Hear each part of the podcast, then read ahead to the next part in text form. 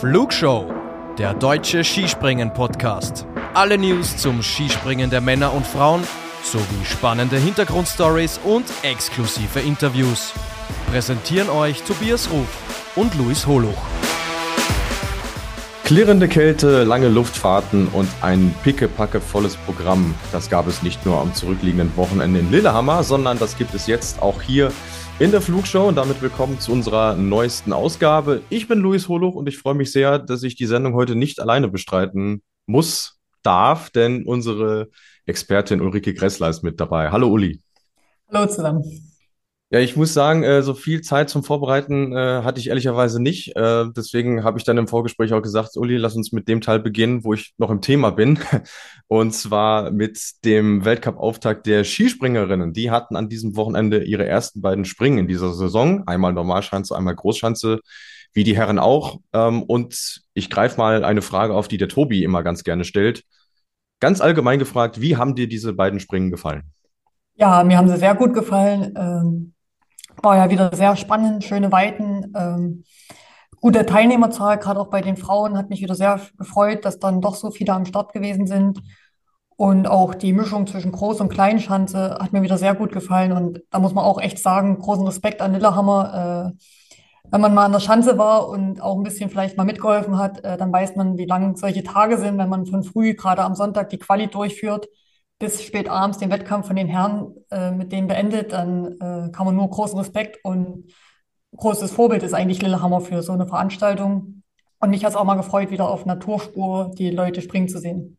Ja, muss man ja wirklich sagen, nachdem es ja ähm, äh, gerade bei der Raw Air letztes Jahr doch ziemlich große Kritik auch am Veranstalter gab, weil da nicht alles sauber lief, ähm, haben sie dieses Mal wirklich sehr, sehr gut gemacht. Wir hatten natürlich auch echt Glück mit dem Wetter, dass wirklich alles reibungslos lief. Aber wie oft haben wir hier schon über Springen gesprochen, die sehr, sehr schwierig waren. Von daher war das wirklich sehr, sehr schön. Ähm, das Springen am Samstag habe ich natürlich in ganz besonderer Art und Weise äh, beobachtet. Und jetzt im Nachhinein ist mir nochmal bewusst geworden, der Anlauf war schon sehr kurz, vor allem weil man es auch mit den Herren äh, vergleicht. Ich fand auch, man hat den äh, Athletinnen diese Anspannung vor so einem ersten Springen wirklich angemerkt und es waren doch ähm, einige Fehler auch mit dabei. Ähm, würdest du dem zustimmen? Ja, das haben wir ja schon öfters hier bei uns diskutiert äh, mit dem Anlauf bei den Frauen. Gerade wenn Männer und Frauen auf der gleichen Schanze zur gleichen Zeit springen, verstehe ich auch nicht so ganz ich sag mal, gerade auf der Kleinschanze haben sich vier Springerinnen für mich eindeutig abgesetzt. Und was ich schon ein paar Mal auch erwähnt habe, bei manchen Springerinnen ist halt jede Luke weniger, kann schon dann der Sprung nicht mehr funktionieren. Und das hat man äh, bei einigen Springerinnen gesehen. Gibt man ihnen dann doch eine Luke Mehrfahrt, springt natürlich auch die ersten vier noch mal ein bisschen weiter, es tun sich auch andere Springerinnen leichter. Und dadurch gab es dann so ein bisschen einen Cut in dem ganzen Feld, fand ich also man sieht wirklich die ersten vier, dann bis zu Platz 15 sind welche zusammen und dann kommt wieder so ein Cut. Und das finde ich eigentlich ein bisschen schade, weil die Frauen können weit springen, die können auch gut landen. Und man könnte auch so ein Springen, äh, sage ich mal, jetzt nicht nur bei 94 Meter entscheiden, gerade in Lillehammer, man könnte auch so ein Springen bei 98 Meter entscheiden. Und da hoffe ich, dass einfach die Veranstalter mehr Mut haben und lasst doch die Frauen genauso weit springen wie die Männer. Das haben sie ja dann zumindest am, am Sonntag auf jeden Fall gemacht. Also da war ich echt skeptisch, nachdem ich das Training und die Quali dann im Ticker verfolgt habe. Da dachte ich, boah, das könnte auch wieder zäh werden, weil es auch kaum mal über den K-Punkt hinausging. Aber im Wettkampf lief es dann wirklich gut. Und äh, damit würde ich sagen, kommen wir auch zur Frau des Wochenendes, so würde ich sie mal bezeichnen. Sie hat am Samstag schon ihr bestes Weltcup-Ergebnis erzielt mit Platz zwei. Und am Sonntag ist ihr dann der Sprung auf auf die oberste Stufe des Podests gelungen und damit auch ins gelbe Trikot. Josephine Panier aus Frankreich. Und äh, da haben uns auch einige Einsendungen von euch erreicht. Sowieso überhaupt sehr, sehr viel. Deswegen vielen Dank dafür. Chris Turion hat uns geschrieben, die Sprünge von Josephine Panier waren großartig. Und dann jetzt die, die entscheidende Frage, Eintagsfliege oder kann sie diese Form erhalten? Was denkst du, Uli? Schwierig. Äh, ist ja jetzt wieder leider eine Woche Pause für die Frauen oder fast zwei, wenn man es so möchte. Ähm, aber ich denke schon, weil sie hat mich auf der kleinen Schanze hat sie überzeugt und dann, dass sie das auf der großen auch wieder so hinbekommen hat. Also das heißt schon für, also schon eine große Klasse, die sie gerade an den Tag legt und also, dass sie jetzt so extrem abfällt, kann ich mir kaum vorstellen. Also, ich denke schon, dass sie in den nächsten Wochen ganz weit vorne mitmischen wird und dass ihr das jetzt auch Auftrieb gegeben hat. Und also, ich war auch sehr, sehr überrascht, dass sie das so ins Tal bringt, äh, an dem Wochenende auf zwei verschiedenen Schanzen. Und äh, gerade auch am ersten Tag auf der Kleinschanze hat ja nicht wirklich viel gefehlt zum überhaupt, dass er auch da schon ganz oben steht. Also er hat ja fast äh, den Paukenschlag geschafft mit zwei Siegen. Mhm. Und das hätte man auch nach der Quali gar nicht so gedacht. Deswegen großen Respekt. Und natürlich freut es mich für die Nation Frankreich. Sowas tut natürlich immer gut. Und ich kann nur hoffen, dass die Franzosen das erkennen und der Verband äh, da jetzt dahinter bleibt und das auch würdigt. Und man muss ja sagen, sie ist am Sonntag als Führende in den zweiten Sprung gegangen, auch das allererste Mal in ihrer Karriere, ja sicherlich nochmal eine ganz andere nervliche Herausforderung gewesen für sie auch. Ja, also gerade wenn man das erste Mal in so einer Situation steckt, also selbst wenn das auch später nochmal, man ist dann, glaube ich, immer nervös, äh, wenn man hm. weiß, jetzt kann man hier den Weltcup gewinnen. Aber das ist schon eine sehr besondere Situation. Wie gesagt, sie hat sich ja da nicht irgendwie die Butter vom Brot nehmen lassen, sondern hat ja einen super Sprung auch gezeigt im zweiten. Und es war eben ganz knapp. Äh, für mich war auch die Siegerin komplett überraschend, muss ich sagen, am Samstag. Ja, absolut. Äh, der liebe Kollege Romar vom Podcast C ist sogar noch einen Schritt weiter gegangen und hat mit einem ja, äh, Smiley, der die Zunge rausstreckt, gefragt, wird Josephine die Kristallkugel gewinnen? oh, dafür ist es zu früh. Also ich glaube, das ist auch wirklich die Alexander ja so stabil gerade in so einer guten Form und war ja auch ganz vorne mit dabei. Also wenn ich mich jetzt zwischen den zwei entscheiden müsste, dann würde ich eher auf die Kanadierin setzen. Hm, damit hast du mir jetzt die goldene Brücke gebaut zu ihr, denn äh, das ist der nächste Name, den ich auf dem Zettel habe. Ähm, irgendwie interessantes Wochenende. Sie hat erstmal auf beiden Chancen vorher die Quali gewonnen, lag am Samstag zur Halbzeit vorne und ist dann noch auf Platz drei zurückgefallen. Am Sonntag auf der Großschanze wurde sie Zweite. Äh, Gerade am Samstag dachte ich so, ah, das ist schon ein bisschen bittersweet. Ähm, wirkte sich auch nicht so ganz zufrieden. Am Sonntag wirkte das jetzt schon ein bisschen anders. Wie würdest du das Wochenende aus ihrer Sicht zusammenfassen?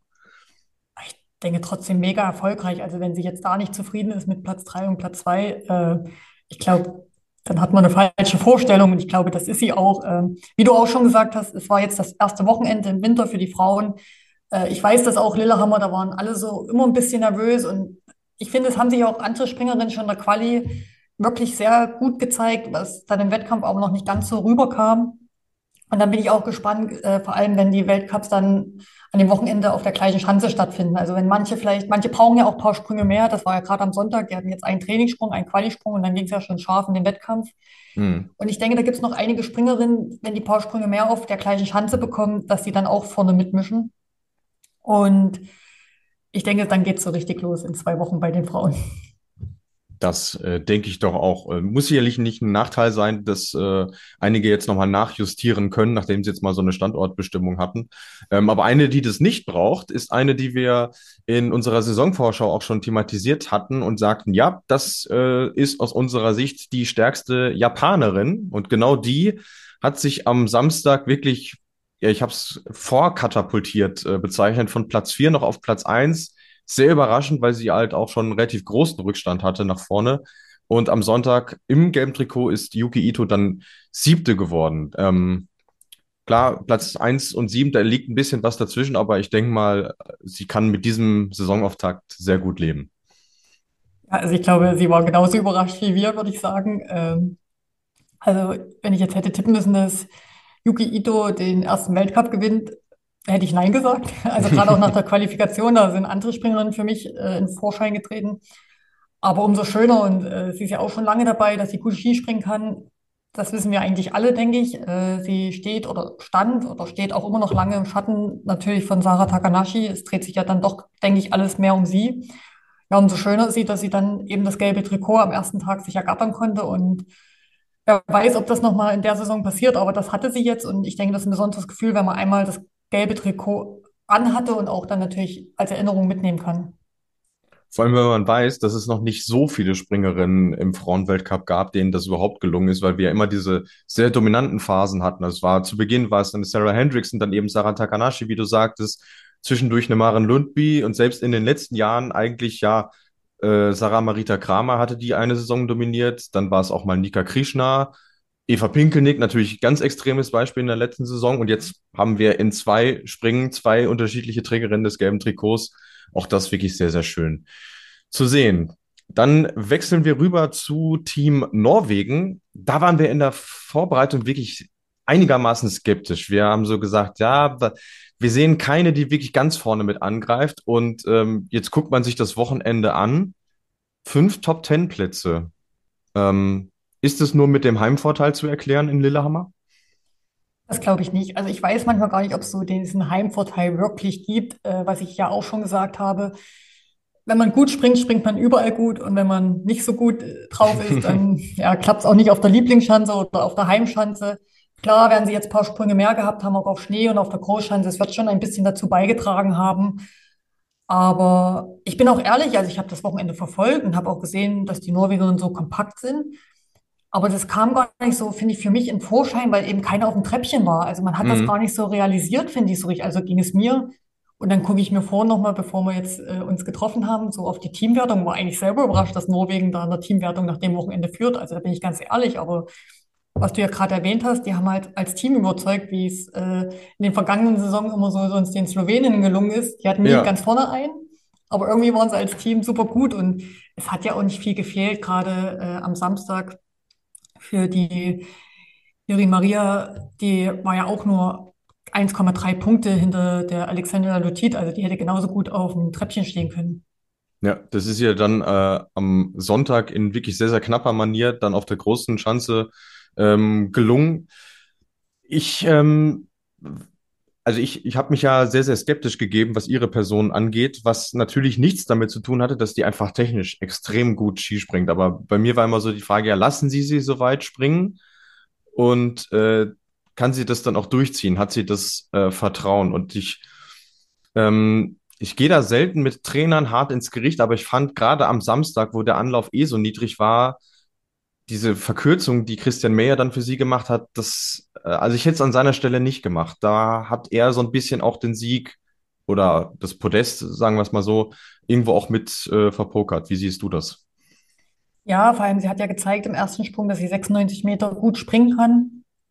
Und ähm, wenn man natürlich dann, also er hat es ja entschieden, dass er runtergehen will, äh, da muss man ja eine gewisse Weite erreichen und das ist schon ein enormer Druck. Und wie stabil jetzt die Form wirklich bevor der Wettkampf war, äh, bei ihr war, weiß ich ja nicht. Ähm, ja, er wollte sie bestimmt irgendwo schützen, dass das jetzt nicht schief geht, was er sich im ersten Sprung ähm, erarbeitet hat. Andererseits, was wir am Eingang der Sendung gesagt haben, es ging ja eh nicht so weit. Und ich denke mal, das war genau ihr großer Vorteil, dass sie da frei ausspringen konnte. Aber wenn man überlegt, ich glaube, sie springt immer noch ein bisschen mit angezogener Handbremse, also was in ihr steckt und wie weit sie springen könnte. Ja. Ja, also schon, man kann nur hoffen, dass sie jetzt noch mehr Vertrauen dadurch bekommen hat, gerade auch durch den Sonntag auf der Kronenschanze, gerade mit Platz drei und auch mit äh, wirklich großen Weiten äh, auf der 120er. Ja, da, also die könnte eigentlich auch ganz, also wirklich ganz, ganz vorne mitspringen und vielleicht sogar dominieren. Aber wie gesagt, wir gucken mal, was auf den nächsten Schanzen passiert und vielleicht, was ich ja mir eigentlich wünsche, wenn sie die Frauen wieder weiterspringen lassen, was das dann mit ihr sozusagen macht. Mhm, ah, schön. Das Bullshit-Bingo auch wieder erfüllt. Sehr gut, Uli. Äh, und, aber du äh, schlägst genau in die gleiche Kerbe wie Jan-Niklas Weber, der uns geschrieben hat, wie gut wird Quandal erst werden, wenn die Knie mitspielen. Das Potenzial ist herausragend. Können wir, glaube ich, einfach eins zu eins so unterschreiben. Hat er wirklich sehr gut erkannt, der liebe Jan-Niklas. Ähm, jetzt muss ich zum Abschluss des kleinen Norwegen-Blogs noch eine provokante und auch nicht ganz ernst gemeinte Frage stellen. Sollte man Silja Opset einfach nur noch auf Großschanzen starten lassen? Ja, aber man kann es ja dann doch mal probieren. Ich meine, ein paar Punkte sind ja doch immer gut. Tja, ich weiß auch nicht, was Ja, sie macht. Ähm, am Freitag ja eben schwierig. nicht, sonst hätte sie die Quali ja zumindest geschafft. Ja, das ist schon, also, aber manchmal macht sie auch Punkte auf der Kleinen, meine ich. Ähm, Ja, ja, das ist schon wirklich, also, also wirklich äh, schwarz-weiß bei ihr irgendwie. Das ist schon sehr extrem. Also es gibt ja immer ein paar Springerinnen, die, wo man gesagt hat, wenn man die auf der Großen lässt, äh, die machen dann Punkte oder sind ganz weit vorne. Das war immer für manche Springerinnen eigentlich so die Chance, gerade wo die Großschanzen noch nicht so im Programm waren. Äh, ihr Glück ist vielleicht jetzt in ihrer Karriere, dass sie äh, genau zum richtigen Zeitpunkt im Weltcup ist, dass es dann doch öfters die Großschanzen gibt und sie genug Punkte sammeln kann. Ich glaube, das kriegt man auch nicht mehr raus. Ich, ich weiß es nicht, äh, was sie da macht mit diesem aggressiven Sprungstil dann. Aber dass das so gar nicht funktioniert auf der, auf der kleinen Schanze, ist mir auch ein bisschen ein Rätsel. Da müsste ich noch mal mehr und genauer äh, zuschauen. Also ja, auch im Problem. Training meine ich, nicht nur in Wettkämpfen, Ja. da müsste man einfach mal mehr Einblick noch bekommen. Ja, das, das Problem war natürlich jetzt auch, äh, dass wir die Quali äh, am Freitag leider nicht sehen konnten, sonst hätte man zumindest mal äh, zumindest Unterschiede aufzeichnen können, Großschanze Normalschanze, aber das war ja dann nicht so.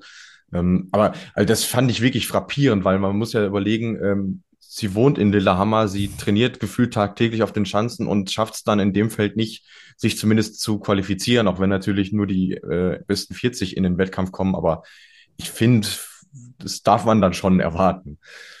Ja, das auf jeden Fall. Aber wie gesagt, ich habe ja den Sprung jetzt auch nicht gesehen. Ich bin auch ehrlich, ich weiß jetzt nicht, wie sie sich im Training präsentiert hat. Äh, die Liste habe ich jetzt auch nicht im Kopf.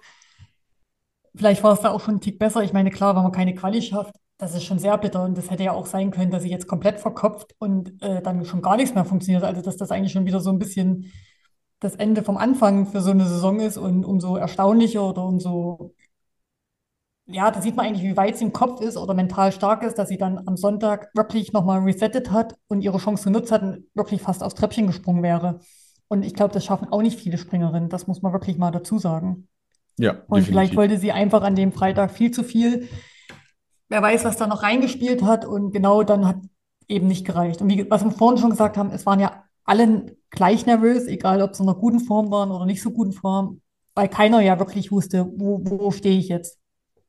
Ja, auf jeden Fall. Und ich finde, man hat ihr dann diese, diese Erleichterung darüber, dass sie das, äh, dass sie sich da rehabilitieren konnte, wirklich dann auch an, angesehen und angemerkt am Sonntag. Ähm, lass uns über das DSV und das ÖSV-Team sprechen, weil ich finde, da gibt's an diesem Wochenende einige Überschneidungen. Ähm, beide haben jetzt nach den beiden Springen eine Athletin in den Top Ten der Gesamtwertung. Hier in Deutschland äh, Katharina Schmid und bei unseren rot-weiß-roten Nachbarn ist es Sarah Marita Kramer. Ähm, bei Katha Schmid ist mir aufgefallen, und das hat sie ja auch herausgehoben, dass der Finalsprung um einiges besser war als der erste. Was ist dir sonst noch bei ihr und auch bei Sarah Marita Kramer aufgefallen? Also bei Sarah Marita Kramer, die hätte ich eigentlich sogar am Samstag ganz hoch gesetzt. Also ich glaube, die habe ich sogar im Tippspiel ganz oben gehabt, äh, weil die mich, äh, oder weil die so eine Quali mich überzeugt hat. Aber dann war sie vielleicht auch, ich meine, man weiß ja, wie sie letztes Jahr gesprungen ist, auch vielleicht nervös, dass sie gemerkt hat, oh, jetzt ist sie wieder ganz vorne dabei, jetzt kann sie vielleicht sogar das erste Weltcup-Springen gewinnen. Aber ja, auf jeden Fall denke ich auch für sie ein super Wochenende äh, mit Platz 6 und Platz 7. Nee, Neun. Platz 9, Platz 6 und Ja. Platz 9. Aber ich denke trotzdem, äh, gerade nach der letzten Saison, super Wochenende für sie. Und ich denke, da kann sie viel Selbstvertrauen, mit viel Selbstvertrauen hinausgehen und auch in die nächsten Wettkämpfe starten. Und ich würde sagen, dass sie knüpft schon da an ihre alte Form an. Ich denke, wenn sie noch ein bisschen die Nervosität ablegen kann und vielleicht auch ein bisschen Lockerheit noch mit reinbekommt, hat sie ja gezeigt der Quali, was möglich ist. Äh, bei Katharina muss ich sagen, war es ja eher, dass im Wettkampf wieder gezeigt hat, äh, warum sie immer so weit vorne ist, weil sie einfach mental stark ist. Aber die Sprünge überzeugen eben noch nicht ganz so. Aber ich denke auch, dass sie jetzt schon gerade am Sonntag besser reingekommen ist und äh, die Sprünge einfach, es fehlt halt noch eben dieser Tick. Was jetzt wirklich fehlt, weiß ich auch nicht. Ich denke so insgesamt der ganze Ablauf vielleicht, dass der noch einfach nicht so flüssig ist, wie sie sich vorgestellt hat. Vielleicht ist das Material auch noch nicht so perfekt abgestimmt. Aber sie hat auf jeden Fall gezeigt, dass sie erstmal wieder natürlich die beste Deutsche ist. Und klar sind es jetzt auf der großen Schanze fast 30 Punkte gewesen. Aber ich denke, äh, unter die besten sechs wird es dann demnächst schon schaffen. Ja, ich denke mal, da kann man auch ganz, ganz zuversichtlich sein, wenn sie sich dann in ihr System ähm, reinfindet. Ähm, fand es auch bemerkenswert von ihr, dass sie dann sagte, ja, meine Sprünge waren gerade am Samstag sicherlich nicht gut, aber hat zum Beispiel auch dieses Thema Anlaufwahl ähm, hervorgehoben, was man ja sonst von ihr eher nicht hört, weil sie ja schon eher dann diejenige auch ist, die sehr, sehr selbstkritisch ist, aber ähm, ist, ist mir aufgefallen an dem Wochenende auf jeden Fall. Genauso wie der neunte Platz von Anna Rupprecht am Samstag. Ähm, denk mal, ist ja auch eine Chance, die ihr wunderbar in die Karten spielt mit ihrer Absprungkraft. Da hat sie ja auch ihr erstes und bislang einziges Podium geholt. Und am Sonntag Platz 14 von Luisa Görlich. Ich weiß, dass du so ein kleiner Fan von ihr bist. Ähm, ist einer der besten Wettkämpfe überhaupt gewesen, den ich von ihr gesehen habe. Stimmst du mir dazu? Ja, auf jeden Fall. Und äh, sie war ja damit auch zweitbeste Deutsche. Und äh, wir wissen selber, wie schwer es jetzt in den letzten Jahren für sie war, im Weltcup-Team auf Fuß zu fassen. Beziehungsweise war sie ja immer eine Kandidatin, äh, Weltcup-Team, Weltcup-Team nicht. Und ja, damit hat sie auf jeden Fall überzeugt und denke ich auch, dass sie sich da erstmal im Team abgesichert hat auf jeden Fall und so schnell der Trainer nicht an ihr vorbeischauen kann. Und ich muss sagen, wenn das jetzt zum Beispiel ein Winter wäre, wo ein Großereignis sein würde, dann hätte sie ja schon die halbe Miete, sage ich mal, die halbe Qualifikation geschafft mit Platz 14. Hm. Und ja, das hat mich auf jeden Fall überzeugt dass sie es auch in äh, beiden Sprüngen so herunterbekommen hat, am Sonntag vor allem auch. Ja, dann ähm, müssen wir zum Abschluss äh, leider noch so ein bisschen äh, aufs Negative zu sprechen kommen, denn ich finde, es gibt in beiden Teams eine Springerin mit äh, großen Namen und auch schon relativ großen Erfolgen, ähm, die, ja, wenn wir jetzt in den Kategorien von unserer Saisonvorschau äh, bleiben, an diesem Wochenende wirklich eher Kategorie Sorgenkind ist. Ähm, in Deutschland Selina Freitag und in Österreich Chiara Kreuzer. Ähm, was hast du ausgemacht? Warum lief es so schleppend für die beiden? Ach, gute Frage. Ich glaube, das könnte dir oder uns am besten selbst beantworten.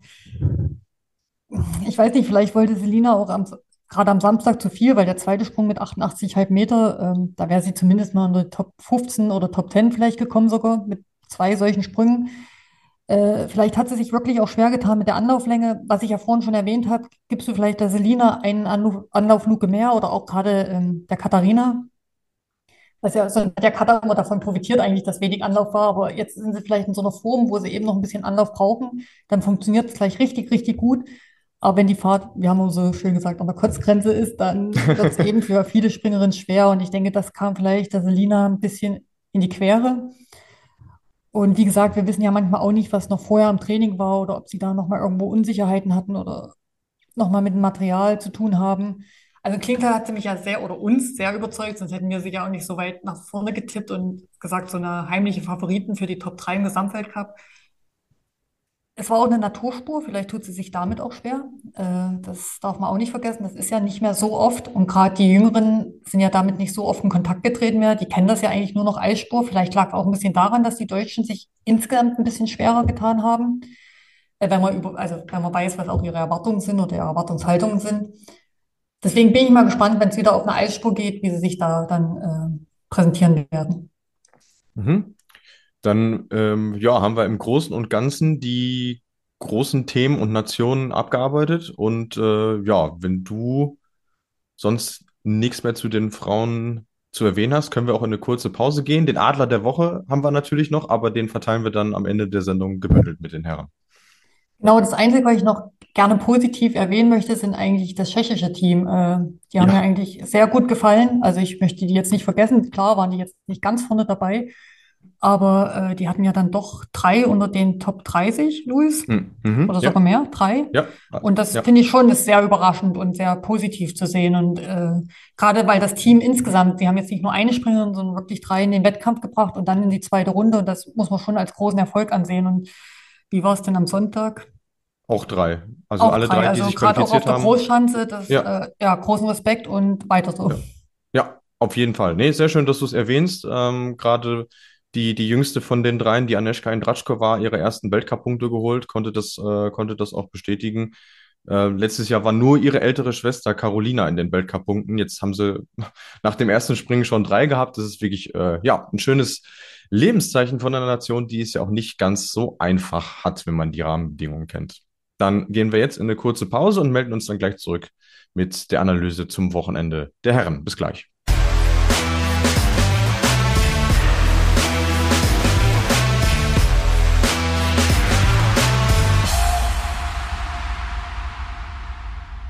Und damit zurück zum zweiten Durchgang im Flugshow-Rückblick auf Lillehammer. Und äh, ja, liebe Uli, jetzt äh, bist du gefragt. Ich bin so ein bisschen auf dich angewiesen, weil, wie im Vorfeld schon gesagt, ich habe nicht so viel von den, von den Herren mitbekommen, aber das kriegen wir schon hin.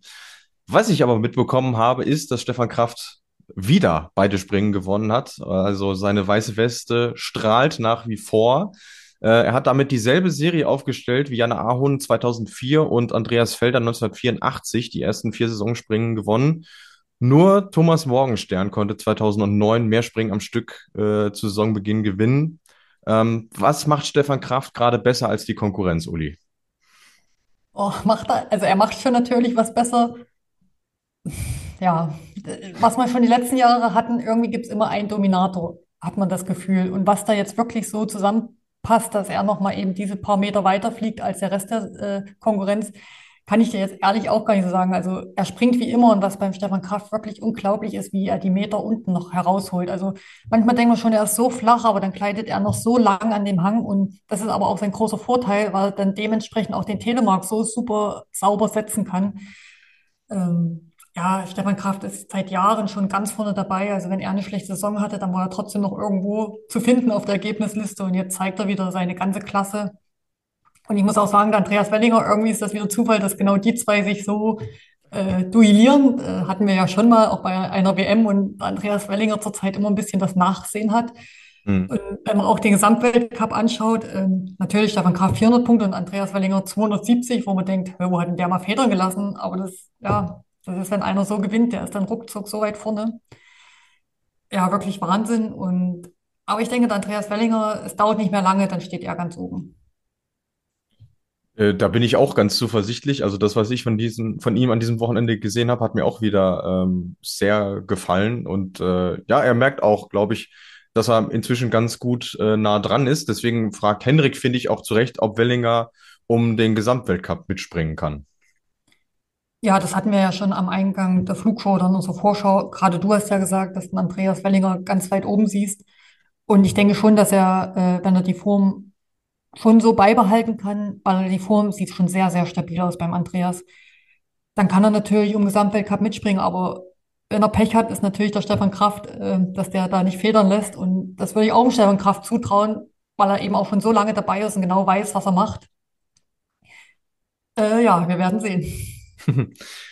Ja, jetzt äh, haben wir unseren österreichischen Spätzle, den Lugi. Der hat eine, sagen wir mal, augenzwinkernde Frage gestellt. Äh, dürfen bei den Männern wirklich nur Deutschland und Österreich mitspringen? Weil den Eindruck bekommt man ja, wenn man sich die Ergebnislisten mal so anschaut. Ja, ich habe ja auch äh, am ersten Wochenende habe ich dir ja auch geschrieben, deutsche Meisterschaften mit äh, internationaler Beteiligung. Ja. äh, dieses Wochenende haben ja die Deutschen dann doch mal ein bisschen Platz gelassen, auch für andere. Ja, ja man könnte es fast meinen, aber man sieht auch, andere Nationen haben ihre Topspringer mit vorne dabei. Zum Beispiel Ryo Kobayashi, äh, bei dem ist das Problem, die Form ist noch nicht ganz so stabil. Also der kann einen richtig raushauen, wie am Sonntag, wo er auch eine Aufholjagd macht. Ich hatte ihn ja auch immer eigentlich viel weiter vorne gesehen nach der Qualifikation, aber irgendwas passt noch nicht ganz so. Oder bei ihm ist so eine ganz winzige Kleinigkeit, dass der Sprung vielleicht richtig gut funktioniert oder nicht. Und den Rio, den sehe ich noch, dass der richtig in Form kommt. Also gerade auch auf Hinsicht, was dann Ende Dezember ist für Schanzentournee, dass der da auch wieder äh, auf jeden Fall ein Favorit sein kann. Und das hatten wir ja schon oft gesehen, dass manche Springer ja da irgendwo Top 5, Top 10, Top 15 vielleicht sogar nur sind und dann so für Schanzentournee richtig äh, auftrumpfen. Und ihm könnte ich das zutrauen, weil er das schon ein paar Mal auch so gemacht hat. Ja. Ja, ich wollte es ich gerade sagen, also wenn man das einem zutrauen muss, dann ist es, äh, dann, dann ist es er auf jeden Fall. Ähm, und es ist spannend, dass du jetzt dieses Stichwort Tournee hinwirfst, weil das hat der Luki in seiner zweiten Frage auch drin. Er fragt, ob die deutsch-österreichische äh, Dominanz bis zur Tournee so aufrechterhalten bleibt und es dann den fetten Schlag Schlagabtausch gibt. Ja, wir haben das ja schon so oft gehofft. Klar, würde ich mich sehr freuen, gerade, dass es vielleicht dann doch mal wieder ein Deutscher schafft. Wir waren jetzt so oft so nah dran, äh, ganz oben zu stehen. Klar, auch gerade Andreas Wellinger oder, aber egal, welchen Deutschen würde ich es natürlich sehr gönnen. Aber wir haben ja die letzten Jahre schon gesehen, äh, es sind dann doch noch drei, vier Wochen. Dazwischen ist Weihnachten, wo auch nochmal so eine kleine Pause ist. Ähm, und ich sage ja immer, das habe ich ja zu dir auch gesagt, bevor wir hier, sag ich mal, unser Podcast heute gestartet haben, eigentlich fängt es immer so richtig bei der Tournee dann an. Da wird irgendwie mhm. nochmal das ganze Feld durchmischt und das war jetzt irgendwie die letzten Jahre immer so. Äh, ich glaube, weil viele nochmal die Chance haben, durchzuatmen, ihre Chance zu nutzen und so langsam reinkommen. Und ich würde auch die sind zwar jetzt sehr, sehr weit weg, also gerade auch der Kamis doch, aber der hat es auch schon ein paar Mal bewiesen, wie sehr er äh, Trainingsphasen nutzen kann und dann ganz vorne mitzuspringen. Und ganz abschreiben würde ich ihn jetzt auch noch nicht, auch wenn jetzt die Ergebnisse natürlich sehr weit weg sind. Mhm. Ja, über die Polen sprechen wir nach jeden, äh, nachher auf jeden Fall auch noch. Da gab es auch ein paar Einsendungen von euch da draußen. Ähm, aber schon irgendwie bemerkenswert, wenn man sich den Gesamtweltcup-Stand anschaut, die ersten sieben Deutsche und Österreicher, äh, die Podestplätze bislang nur an Deutsche und Österreicher. Ja, ist schon Wahnsinn. Pi Pius Paschke auf Platz drei, das in der Gesamtwelt, das ist schon wirklich ähm, irre. Äh, wenn ich aber jetzt in Lillehammer nochmal explizit hervorheben möchte, ist äh, Karl Geiger, weil der wirklich gerade im Vergleich zu Ruka noch echt einen Schritt nach, nach vorne gemacht hat. Also der hat sich sehr, sehr wohl gefühlt. Der mag ja die die Normalschanze auch sehr, sehr gerne. Ähm, also ich glaube, der hat jetzt ähm, richtig Selbstvertrauen getankt und kann von da aus aufbauen. Und das hat er ja in den letzten Jahren immer bewiesen, dass er, dass er eine gute Basis braucht und dann sich Stück für Stück so die, die Kleinigkeiten erarbeitet, dass er dann ja auch wieder aufs Podest springen kann. Ja, er hat es ja damals im Klingtal gesagt im Herbst, dass er gute Sprünge hat, wo wir beide gesagt haben, na, wenn das der Karl schon sagt, obwohl er da ja noch nicht ganz vorne dabei war, Ja, muss ja. es richtig gut sein. Also, dass er ja zufrieden war, obwohl ja die Plätze was ganz anderes, sage ich mal, gesprochen haben. Und so zeigt das jetzt auch. Und ich denke, der Carly kommt jetzt auch immer mehr besser in Fluss und könnte natürlich dann auch ein heißer Kandidat sein. Für die Verschandentournee, meine ich. Ja, absolut. Ähm, also das äh, auch er hat es ja schon bewiesen, dass er die Tournee prinzipiell drauf hat. Ähm, die einzelnen Chancen sowieso. Es ist dann wie immer die Frage, bringt man es in dieser äh, einen Woche oder in diesen zehn Tagen dann zusammen? Äh, sind wir jetzt schon sehr, sehr gespannt drauf, weil äh, die Tournee ja natürlich in diesem Winter noch mal ein größeres Highlight ist als sonst, weil das große Ereignis abseits von der Skiflug-WM natürlich fehlt. Ähm, es gibt im deutschen Lager leider Gottes einen, der so ein bisschen nach hinten abfällt. Äh, das ist Martin Hamann. Äh, du kennst ihn sehr, sehr gut. Ihr seid beide in Allenburg groß geworden, skispringerisch sozusagen.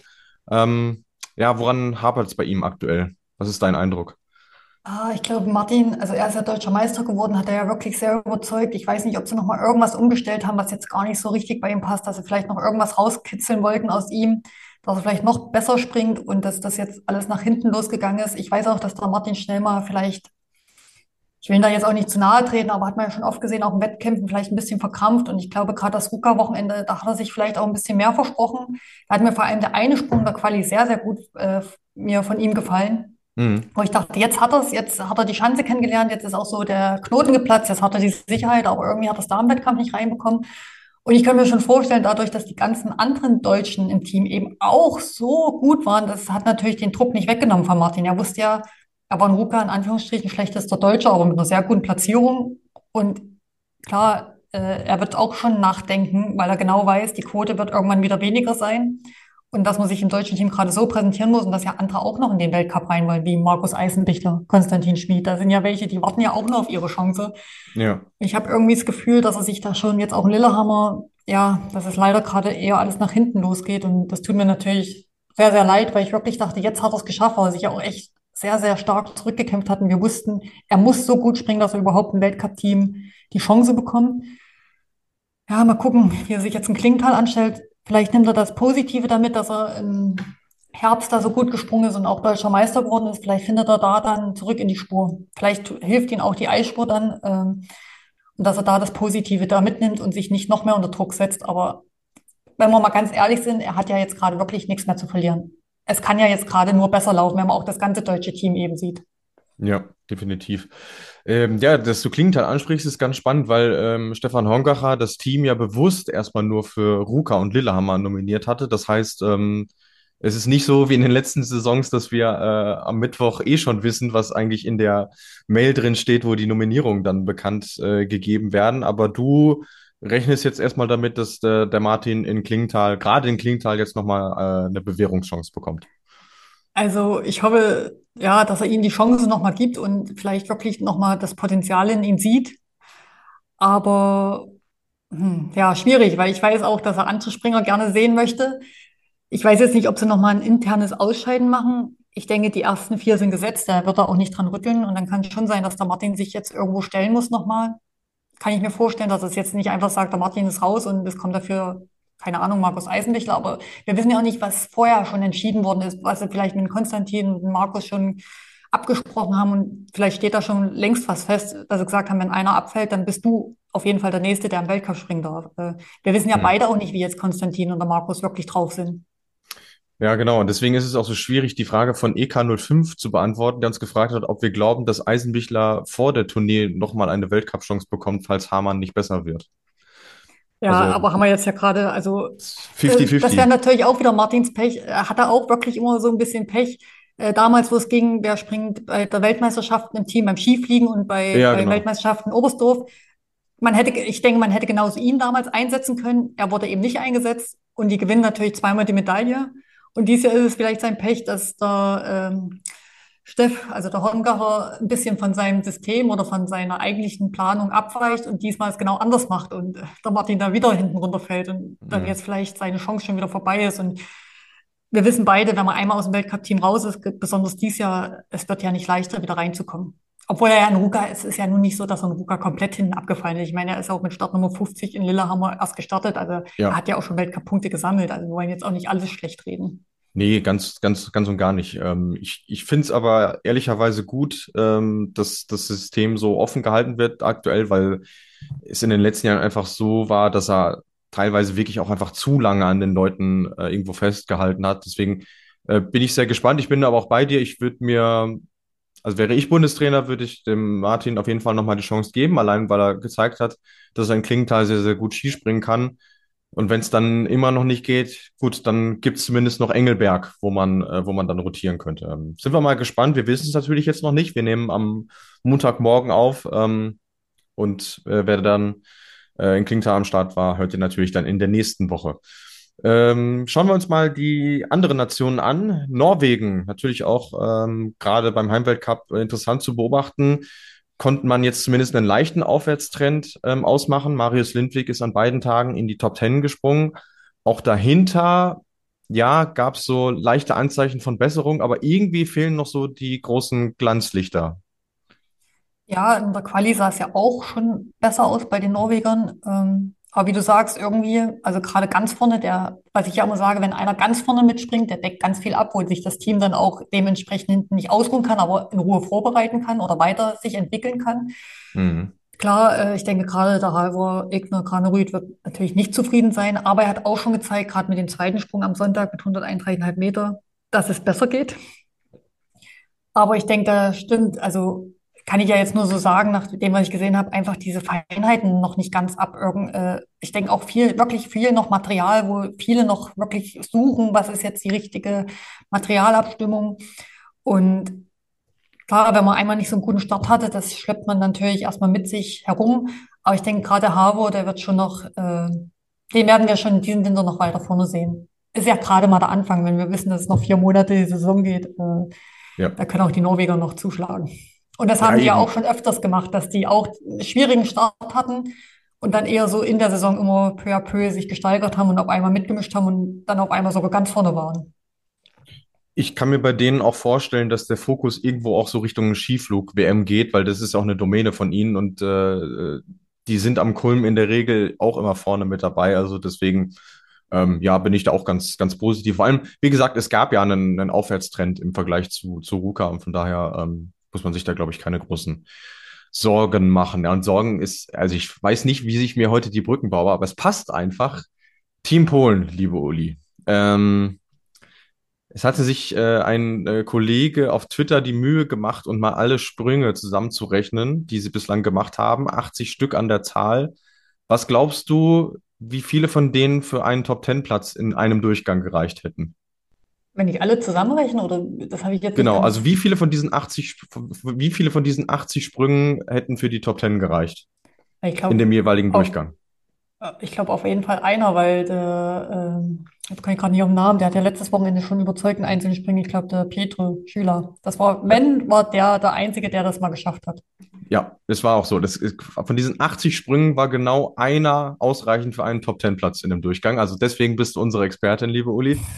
Ähm, aber ich bin ehrlich, ich bin, ich habe jetzt nicht viel Besserung im Vergleich zu Ruka erkennen können. Hast du irgendwas ausmachen können? Ja, ich dachte eigentlich, der Petr Jüler, dass der das durch äh, Ruka, also dass er schon irgendwo eine gute Form hat und äh, sich da jetzt reinfuchst und vielleicht so ein bisschen die Fahne der Polen oben hält. Aber jetzt am Wochenende ging ja auch nicht viel. Ähm, Kamil, ja, doch, was ich, ich habe gesagt, äh, dem kann ich aber alles zutrauen. Der hatte schon mal eine Saison, wo gar nichts lief am Anfang und dann kam er wie Phoenix aus der Asche und ich glaube, da hat er sogar Tournee gewonnen. Ja. Und ist auf jeden Fall viel, viel besser gesprungen, wo, glaube ich, gar keiner mit ihm gerechnet hat. Ähm, aber sonst natürlich, puh, äh, wenn man sieht, ich glaube, Platz 23 war am Samstag das beste Ergebnis von Polen. Das ist natürlich auf keinen Fall ihr Anspruch. Und ich habe es ja auch noch äh, ja, in der Teamwertung ganz weit vorne mitgetippt, weil es jetzt die ja. letzten Jahre wirklich so war und weil es ja auch klingt halt überhaupt noch nicht absehbar war, dass die so weit hinterher springen, muss man jetzt ja wirklich mal sagen. Ja.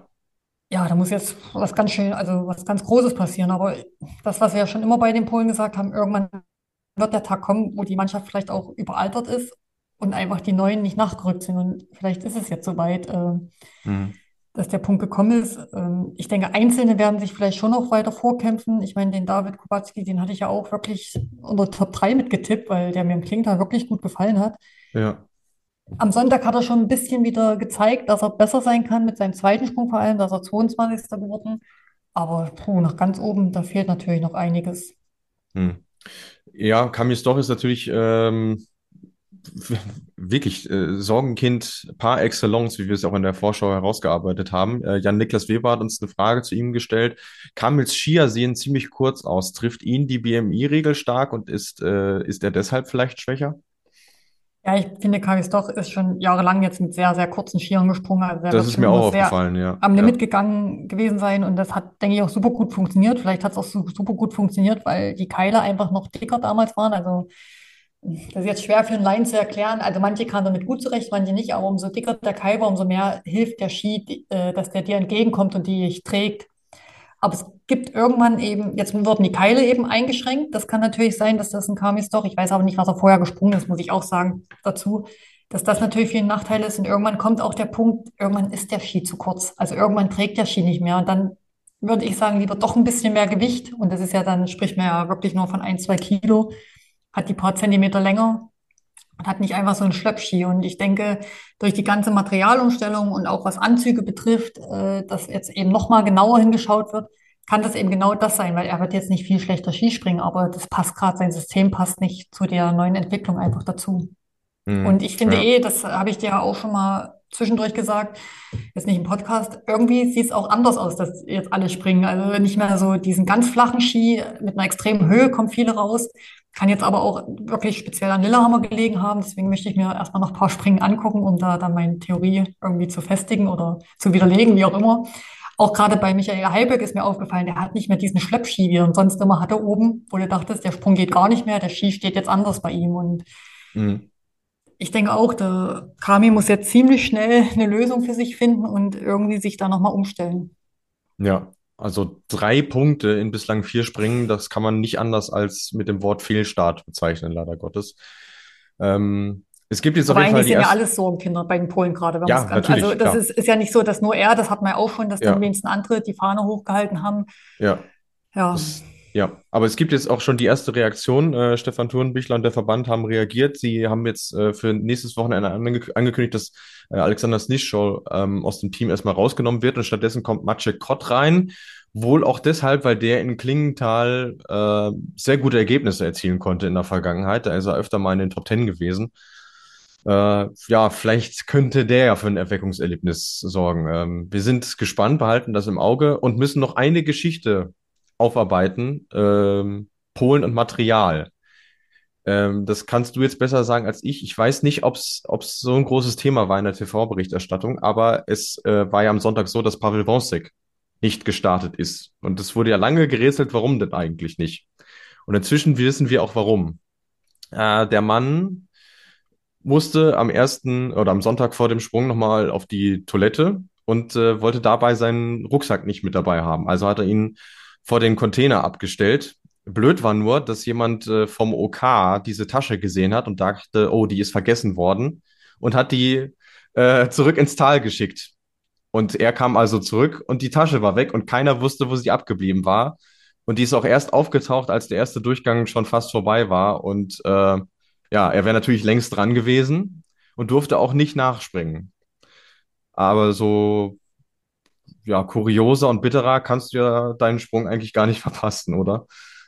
Ja, aber das passt dann wieder zusammen, wenn es einmal nicht läuft. Da ja, kommt sowas auch noch dazu. Das ne? ist wirklich ja. so. Das ist, aber ich verstehe auch nicht, warum einfach, also da muss man ja auch wirklich sagen, derjenige, der da oben gearbeitet hat oder der das entschieden hat, wir wissen doch alle, dass Springer mittlerweile ihre Schuhe in Taschen mit hochnehmen. Ich denke sogar, dass ein Name drauf stand. Warum macht ja. man das? Also das verstehe ich nicht. Oder wenn es mal ein paar Minuten noch wartet, man weiß ja auch höchstwahrscheinlich, dass da eben die Toilette um die Ecke war.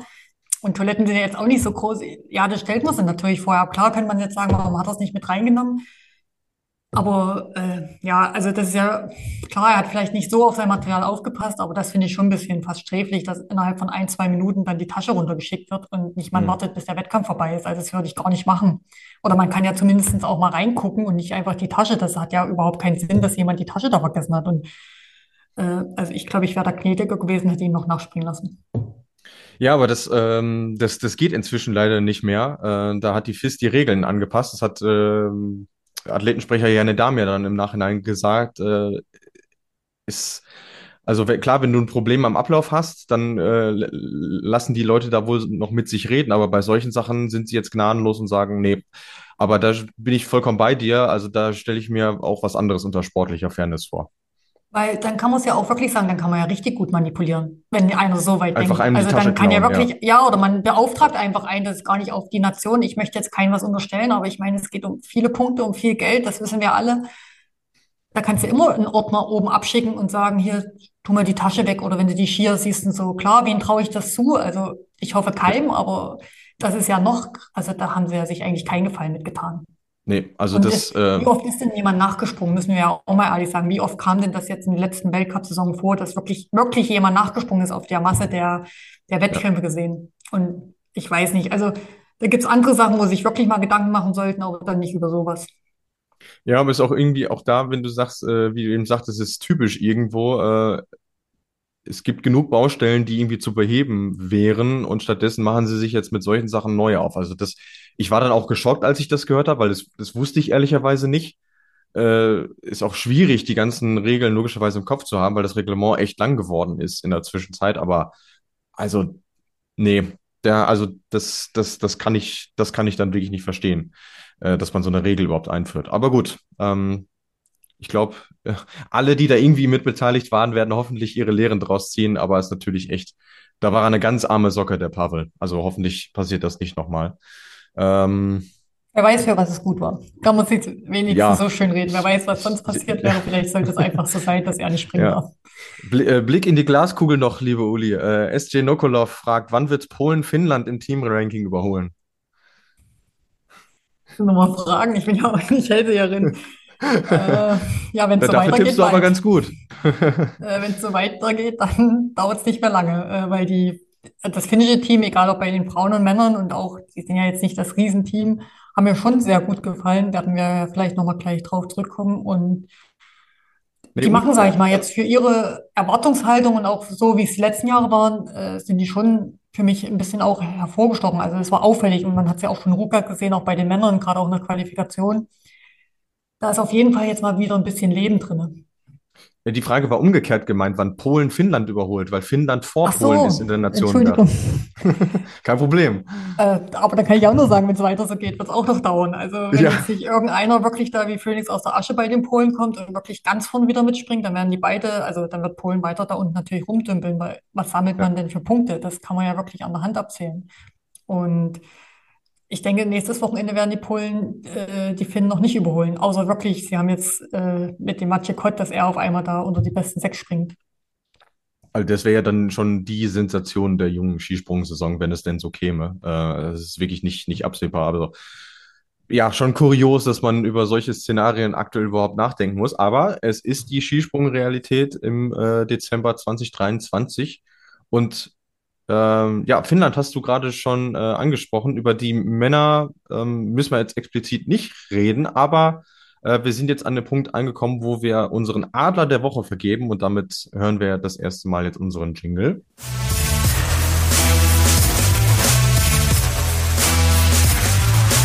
Die Flugshow präsentiert den Adler des Wochenendes.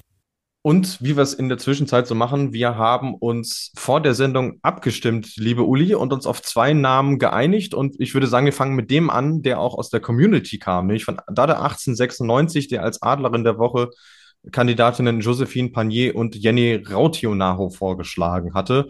Ähm, Josephine Panier war nach unseren Kriterien schlichtweg zu gut. Über die haben wir natürlich sowieso gesprochen, aber über Jenny Rautionaho noch nicht. Aber das machen wir einfach jetzt, denn äh, das Wochenende, was sie abgeliefert hat, hat uns sehr, sehr gut gefallen. Ja, mehr kann man dazu nicht sagen. Also zweimal Top 15. Äh, sie hat ja schon Klingtal gezeigt, dass da irgendwie ein Aufwärtstrend zu sehen ist im ganzen Team. Und sie hat es jetzt bestätigt. Ich glaube, so richtig, also kannst du mir auch nochmal helfen, nicht, dass ich da falsch liege, ging es eigentlich so richtig, ging bei ihr der Knopf auf bei der WM in, in Planitzer, hatte ich das Gefühl, dass sie da so wirklich vorne mitspringt. Und seitdem Mhm. hält sie das irgendwie. Und ja auch schon länger dabei, aber ich glaube, man braucht manchmal auch einfach die Jahre. Und ja, ich drücke die Daumen, dass sie, also es wäre ja schon, wenn sie das Niveau, was sie jetzt hat, einfach halten würde. Es muss jetzt nicht auch viel besser sein, klar, wenn man dann Top 10 oder Top 6 Platz rausspringt. Aber ich glaube, wenn sie allein das, die Saison so weiterspringt, dann ist sie da einen enorm großen Schritt nach vorne gegangen. Ja, also Top 15 in der Gesamtwertung hatte sie auch vor der Saison als Ziel ausgegeben, auch wenn sie gesagt hat, Lille, Lillehammer, das sind gar nicht meine Chancen. Aber wenn es dann schon so gut läuft, ich glaube, da können wir uns echt äh, auf einiges freuen von ihr in dieser Saison. Und ähm, damit kommen wir zum Adler bei den Männern. Und das ist ähm, der zweite Springer innerhalb der Top Ten, der nicht aus Deutschland oder Österreich kommt. Äh, Ryoyo Kobayashi hatten wir vorhin erwähnt. Und der zweite ist, man höre und staune, Peter Preutz. Von uns noch als Sorgenkind irgendwo auserkoren, aber was der Mann sich gerade am äh, Sonntag zusammengesprungen ist mit Platz 10, Shampoo, sagen wir. Ja, auf jeden Fall. Also wir wissen, was letztes Jahr passiert ist, der Sturz. Äh, wir wissen auch, wie der Sommer Einstieg war in Rumänien, in Rasnov, äh, wo man dachte, puh, das wird ganz zäh, dass überhaupt im Weltcup-Team bei den Slowenen dabei ist und jetzt ist er fast bester Slowene. Also nur großen Respekt und eigentlich, dass er es auch auf der großen Schanze fast noch besser hinbekommen hat äh, als mhm. auf der kleinen. Ja, da kann man ihm nur weiter die Daumen drücken, dass da nicht irgendwie keine Ahnung, irgendeine Situation kommt, wo, wo man sich wieder an den, wo er sich vor allem an den Sprung wieder zurückerinnert äh, oder an so einen Sturz, sondern dass er wirklich immer mehr Vertrauen auch wieder ins Material bekommt, weil es war ja damals einfach auch, lag ja Material, nicht, dass er selber einen Fehler gemacht hat. Ja. Und ja, wie scheint hat er das und wir wissen jetzt nicht, wenn mal schwierige Bedingungen sind, wie er sich dann anstellt, aber ich sag mal, das, was er jetzt äh, geliefert hat, das hat er erstmal auf seiner Habenseite und ich denke, da kann er weiter drauf aufbauen. Das auf jeden Fall, ja. Und dann kommen wir zum Abschluss noch ein paar allgemeinere Fragen. Ähm, Material hattest du gerade angesprochen. Äh, Maya-Knie hat uns gefragt, warum passt der Anzug mal und im nächsten Springen werden die Springer disqualifiziert? Ja, äh, so ein Stoff arbeitet ja auch. Äh, es wird ja jetzt noch genauer gemessen mit den Lasern. Äh, es kommt drauf an. Es wird, der wird ja auch zusammengenäht und äh, auch in vielen Nationen dann nur natürlich per Hand, der kommt ja jetzt nicht eins zu eins immer raus und da kann schon mal ein Zentimeter schnell passieren. Man, äh, andere Springer verlieren auch mal noch mal ein bisschen Gewicht oder an, um, an Umfang. Äh, wir wissen ja selber, wie es alles ist. Manchmal hat man gefühlt einen Bauch dran, manchmal nicht und äh, ja. da ist ein Zentimeter mal schnell eben daher gegeben und dann werden sie disqualifiziert und so genauso ist wenn sie sich hinstellen, wo der Schritt gemessen wird oder insgesamt hinstellen, es wird ja trotzdem ausgereizt wie gesagt, zur Kotzgrenze. Also wirklich so, dass es gerade so passt und dass man gerade aber auch noch so ein Reglement ist. Und da geht es dann mal ganz schnell, äh, dass eben der Anzug nicht passt. Wie gesagt, das, das ist das Material, was arbeitet. Es kann auch schon mal in der Kälte und der Wärme sich anders anfühlen, wenn es extrem kalt ist. Oder in der Wärme der Stoff wieder anders sich ausdehnen. Und so ist man eben auch, äh, als Mensch ist man ja nicht jeden Tag gleich schlank am Bauchumfang oder gleich dick bei manchen. Ja. Äh, ja, da passiert es eben. Also man muss jetzt wirklich sagen, äh, klar, wir sind im hohen Norden gewesen, aber selbst für Lillehammer-Verhältnisse war es an dem Wochenende echt kalt mit so rund minus 13, minus 14 Grad. Das ist äh, natürlich auch ein Faktor, den man nicht äh, vernachlässigen kann. Äh, Serau Ob 04 hat uns noch gefragt, was bedeutete die, dieses Klingeln im Hintergrund? Das äh, war so ein, so ein Glöckchen, was eingespielt wurde, sobald äh, der nächste Springer auf den Balken gerutscht ist. Einfach nur ja, irgendwie zu, zu Untermalung. Das gibt es in einigen Schanzen. Also im Schwarzwald ist es dann halt äh, die Kuckucksuhr, die klingt, oder äh, es gibt äh, einen Jingle, der dann eingespielt wird, in Planitza zum Beispiel, oder was sie sich da auch immer einfallen lassen. Äh, kann ich jetzt aus Lillehammer nicht, aber fand ich eigentlich ganz lustig. Also hat mich jetzt nicht, hat mich jetzt nicht gestört in der, in der Übertragung. Und dann haben wir noch die letzte Frage vom David, der fragt, wie kam es zur größten Kommentatorenverpflichtung des Jahrzehnts? Äh, ich gebe die Frage mal an dich weiter, Uli, weil ich weiß nicht, was er meint. Ich auch nicht. Würde ich auch mal gerne wissen. Nein, äh, liebe Luis hatte ja die Ehre für Eurosport 2 zu kommentieren. Hat er auch super gemacht, fand ich. Und äh, ja, wir wissen ja selber von der Flugshow, wie gut der Luis vorbereitet ist. Und ja, vielleicht hören wir ihn ja öfters mal jetzt irgendwo. Äh, das, das würde mich freuen, genauso wie es mich äh, freut, äh, dass, dass es dir, liebe Uli, äh, gut gefallen hat. Deswegen äh, danke für diesen Ritterschlag. Ähm, ich möchte auch Danke sagen an alle, die sich bei mir gemeldet haben. Ich bin noch gar nicht dazu gekommen, das alles abzuarbeiten, weil es echt viel war. Hat mich sehr gefreut, dass es so gut ankam und wie es dazu kam. Ich, ich kann jetzt auch nicht alle Einzelheiten ähm, preisgeben, aber irgendwo war es jetzt eine glückliche Fügung ähm, und wie es halt so ist, irgendwie rutscht man dann mal rein und äh, hat dann die Chance, sich zu beweisen und äh, ja, ich bin ganz glücklich mit dem, wie das so gelaufen ist. Und äh, ja, wie gesagt, würde mich freuen, wenn es nicht bei diesem einen Einsatz bleibt. Dann kurzer Ausblick noch auf Klingenthal. Das ist nämlich die nächste Station am nächsten Wochenende. Ähm, die Frauen sind ja leider nicht mit von der Partie, deswegen äh, sind nur die Herren am Start. Aber was man so aus Klingenthal sieht und hört, Schnee zum Glück mal kein Mangel, als noch, äh, anders als noch im letzten Winter. Ich denke, da können wir uns auch wieder auf sehr interessante Wettkämpfe freuen, Uli.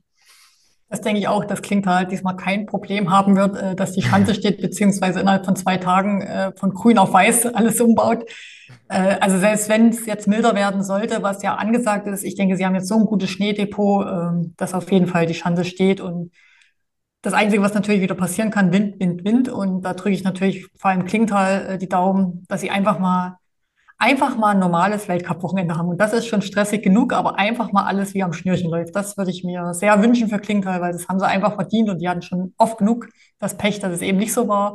Und wir einfach einen tollen Wettkampf sehen und leider nur mit den Männern, muss ich sagen. Ja. Das ist ein bisschen, oder nicht ein bisschen, das ist sehr schade.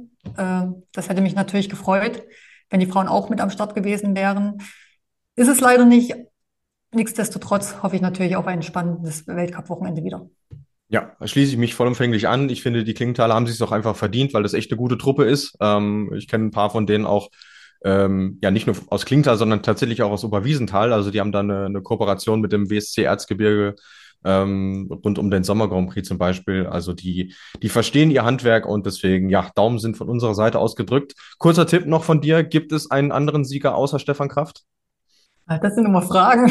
Ja, du, ein bisschen, bisschen äh, Bold Prediction muss schon sein. Also ich denke mal, Stefan Kraft äh, wird ja den Rekord von Morgenstern jagen. Ich glaube, der hatte damals acht Springen hintereinander gewonnen, wenn ich jetzt richtig liege. Aber ja, neun waren es, glaube ich, sogar. ich sogar neun, nochmal nach. Ja, ja. Ich glaube, das wird aber sehr, sehr schwer, gerade auch durch die Windregeln und alles, was dazugehört. Und Andreas Wellinger ist auch einfach zu dicht dran. Ich habe ja gesagt, Andreas sollte es oder ist bald dran, dass es schafft. Vielleicht ist es dann Klingtal soweit. Zumindest ein Einspringen.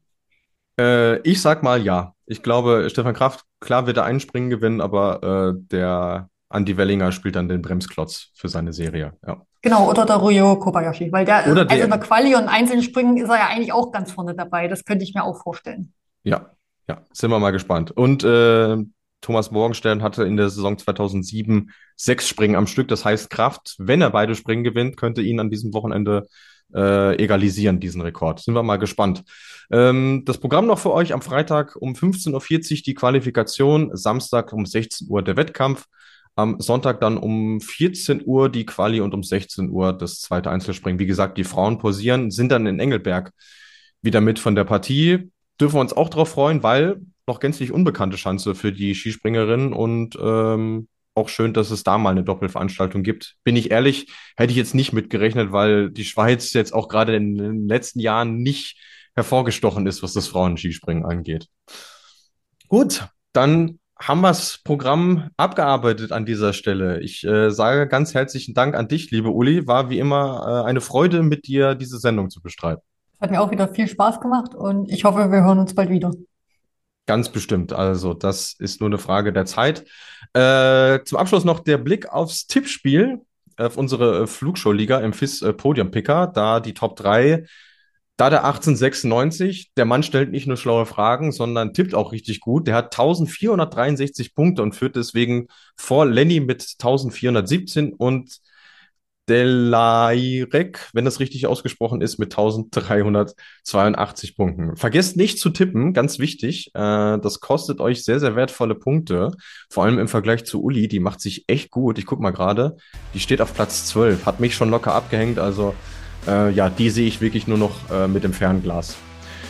Dann soll es das für diese Woche gewesen sein. Vielen Dank fürs Zuhören. Wir hören uns in der nächsten Woche nach Klingenthal wieder. Macht's gut bis dahin und fliegt, soweit es geht.